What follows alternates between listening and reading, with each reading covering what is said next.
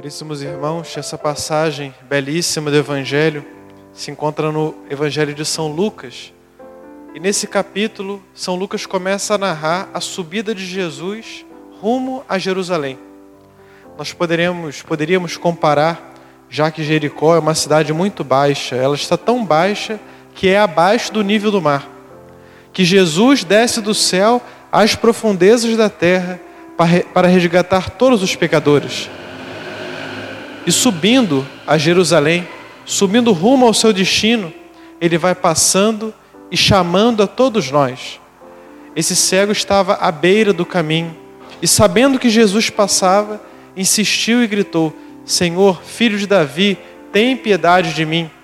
Nós também devemos agir como esse cego, insistir na nossa oração, para que o Senhor possa curar as nossas fraquezas, aquilo que não podemos fazer, não temos a capacidade de enxergar. Então, pela insistência daquele cego, Jesus manda que o chame. Talvez Jesus já tinha ouvido da primeira vez, mas ele preferiu esperar para que ele perseverasse, para que não fosse algo passageiro. E assim também Jesus faz conosco. Não é uma maldade, não é uma espera maldosa, mas sim uma espera para ver quem ama de verdade a Ele. Então o cego insiste e recebe o prêmio e ouve do Senhor.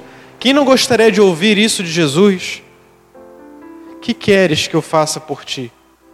E o Senhor, na sua oração, todos os dias, comunica-se a nós, dizendo: O que queres que eu faça por ti? O que você precisa agora de mim?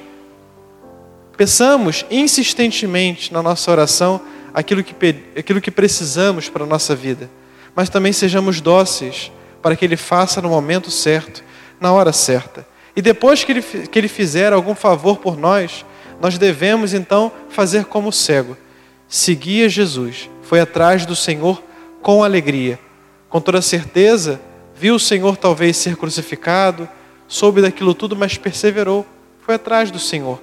Nós também devemos perseverar e ir atrás do nosso Jesus, que já fez muitas coisas por nós só o nosso batismo, quantas vezes nos confessamos, quantas vezes o recebemos na comunhão eucarística. Ele é luz para os nossos passos.